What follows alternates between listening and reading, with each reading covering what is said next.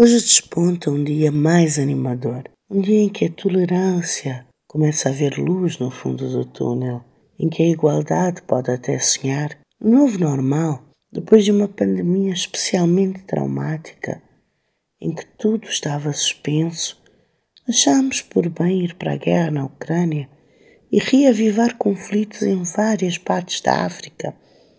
Assim que nos desconfinaram, começamos logo a guerra.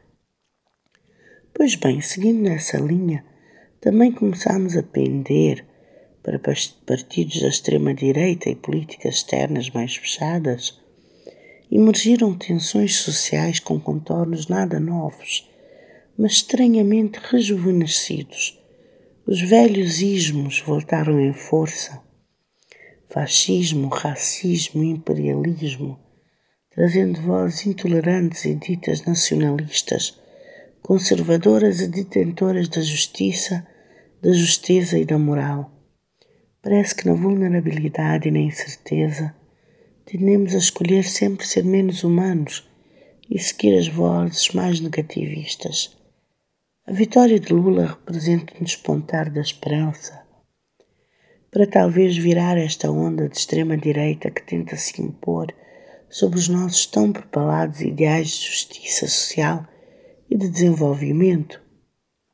Para mim, enquanto estudante no Brasil por oito anos e voluntária em imensos projetos socioculturais e educativos, professora de música regional nordestina, é uma vitória, sobretudo, do tecido de que é feito o Brasil, da mestiçagem, da criolagem.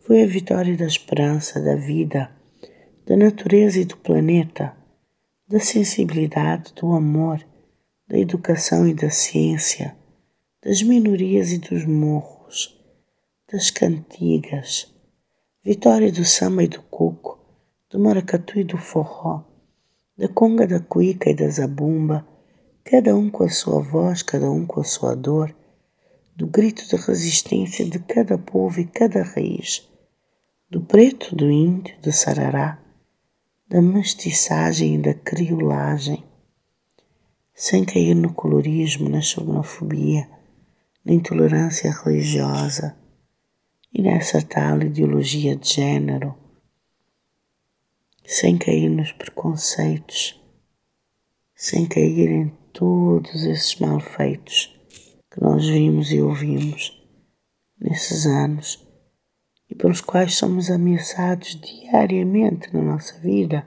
sem cair em tudo que é mau, mas apontando para tudo que é bom.